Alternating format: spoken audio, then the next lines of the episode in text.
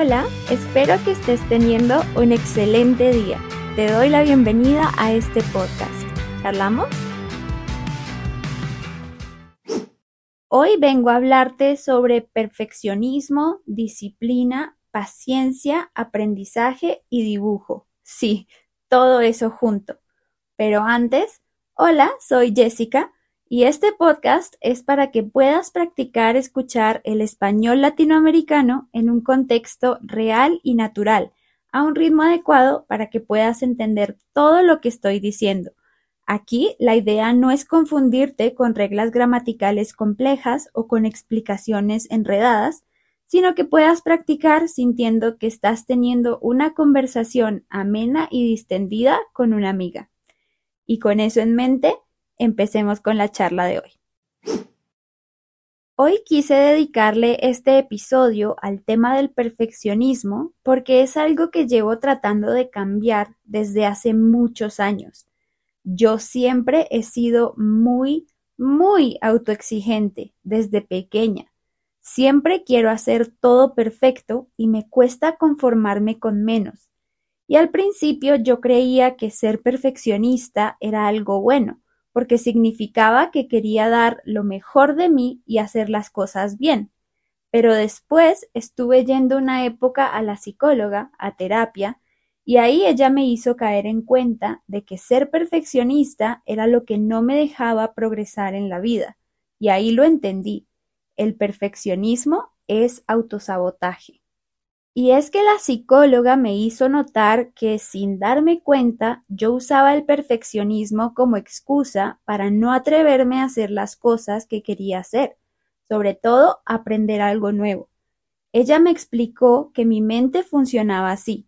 Me daban ganas de aprender algo nuevo, pero no lo hacía porque si lo hacía corría el riesgo de equivocarme. En cambio, si ni siquiera lo intentaba, no podía equivocarme y por eso me decantaba por esa segunda opción, para protegerme a mí misma de enfrentarme a los errores.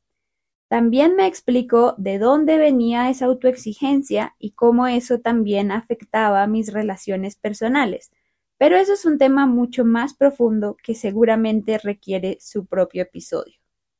El caso es que después de entender todo eso, de llorar mucho, de frustrarme mucho, me decidí a combatir esa urgencia de ser perfecta.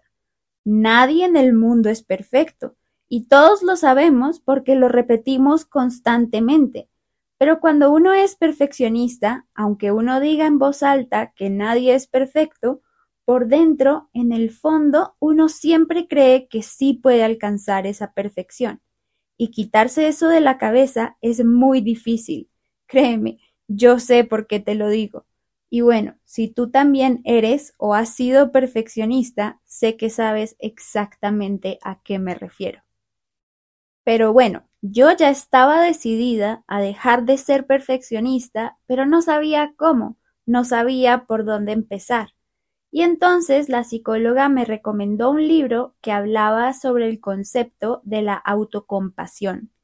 Y ser autocompasivo no significa siempre sentirse víctima o tenerse lástima, sino que tiene que ver con ser pacientes con nosotros mismos y con aprender a perdonarnos. Básicamente es aprender a tratarnos a nosotros mismos como tratamos a alguien que queremos mucho. Por ejemplo, cuando cometemos un error, solemos decir cosas como es que soy muy tonto, no sé hacer nada bien, en cambio, si un amigo viene y nos cuenta que cometió ese mismo error, le contestamos algo como No te preocupes, estás aprendiendo, date tiempo. Entonces, ese libro me ayudó a intentar implementar la autocompasión de a poco, muy de a poco. Y llevo ya varios años tratando de mejorar cada vez más en ese aspecto. Ahora trato de identificar cuándo dejo de hacer algo por temor a no hacerlo perfecto y me esfuerzo por al menos intentarlo. Por ejemplo, hace unos años no me habría atrevido a empezar este podcast porque no tengo el mejor micrófono del mundo ni el mejor programa de edición de audio. Pero ahora me di el permiso de intentarlo y de hacer lo mejor que puedo con lo que tengo en este momento. Y me parece que eso de por sí es algo muy valioso. Pero entonces este año decidí hacer un experimento. Uno de los retos personales que me puse este año es dibujar todos los días.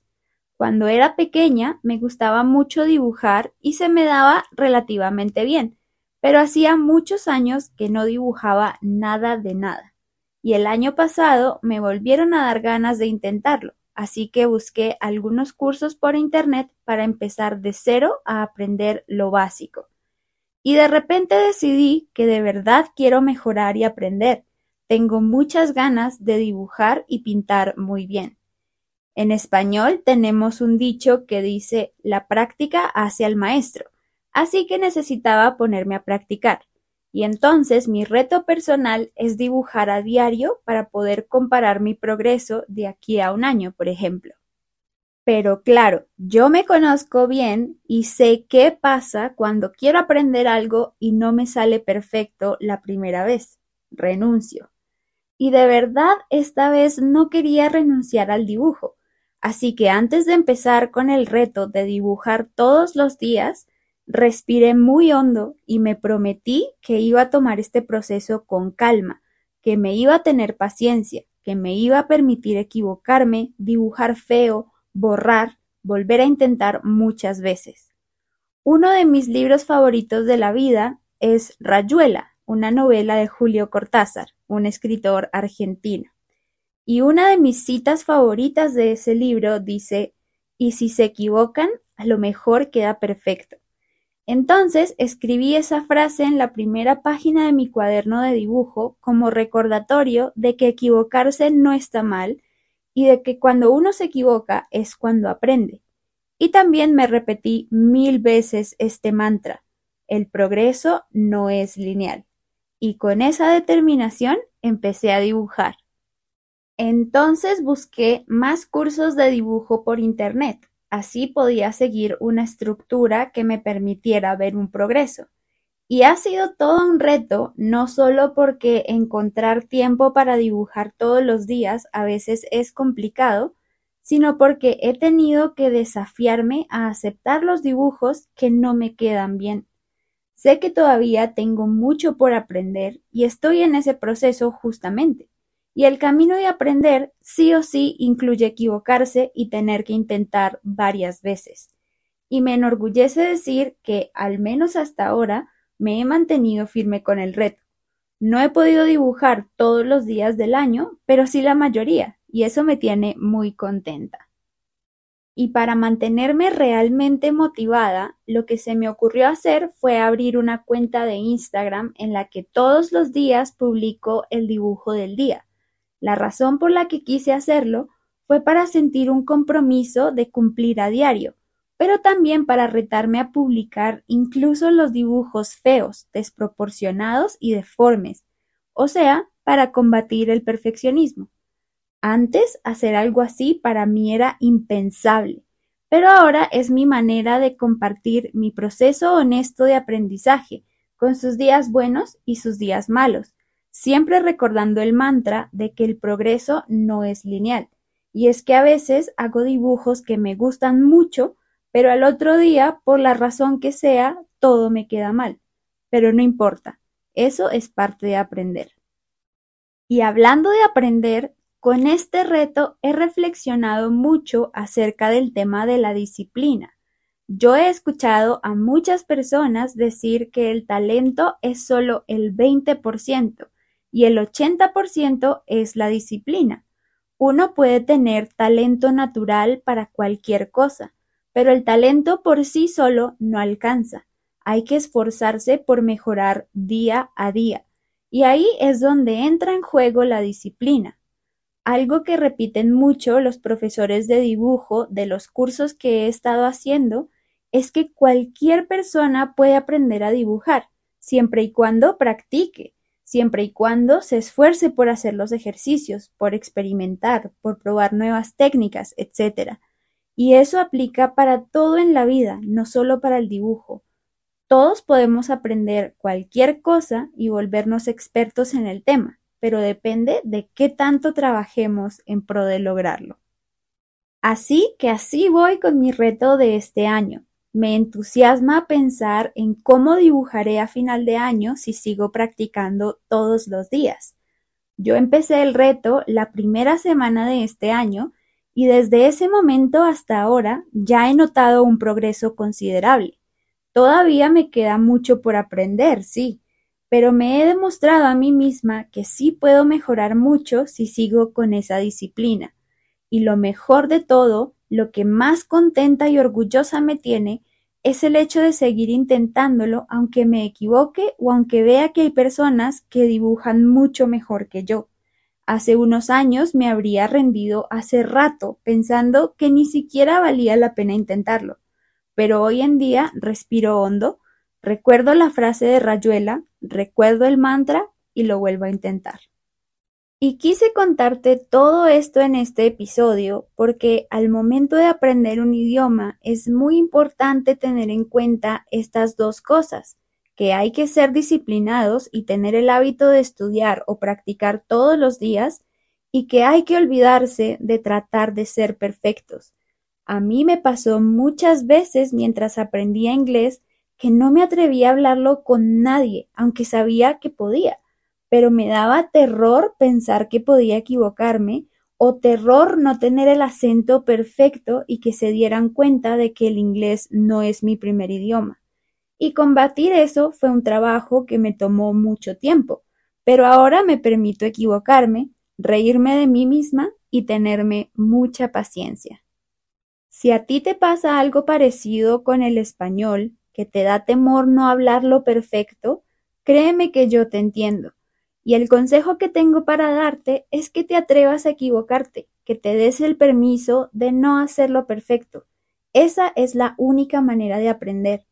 A mí me pasa con el dibujo. Son justamente los que me quedan mal y desproporcionados los que me ayudan a darme cuenta de en qué tengo que enfocarme más, qué tengo que practicar más pero si no me atreviera a intentar dibujar esas cosas que me cuestan, jamás tendría la oportunidad de permitirme mejorar. Entonces, en vez de castigarnos por lo que no nos sale bien o de enfocarnos en lo mucho que nos falta por aprender, en vez de compararnos con personas que saben más que nosotros, creo que es necesario frenar, respirar hondo y celebrar nuestros triunfos.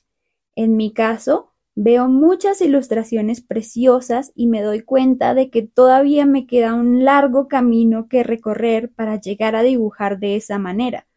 Pero después miro mi cuaderno de dibujo y comparo mis dibujos de hace cuatro meses con los de la semana pasada y aprecio mi progreso personal. Hace dos meses no podía dibujar un ojo y ahora lo hago con cierta facilidad, por ejemplo. ¿Acaso me quedan perfectos? No, claro que no pero es un gran alivio saber que eso no importa, que lo que sí importa es mi disciplina y que lo sigo intentando. Y entonces recuerdo este otro dicho, mejor hecho que perfecto. Y bueno, ahora déjame recordarte que este podcast también lo encuentras en YouTube, en donde el texto aparece en la pantalla. También te puedes suscribir a mi Patreon, en donde tienes acceso a mucho material de apoyo para que sigas aprendiendo. Y también estoy en Instagram, en donde podemos tener contacto más directo.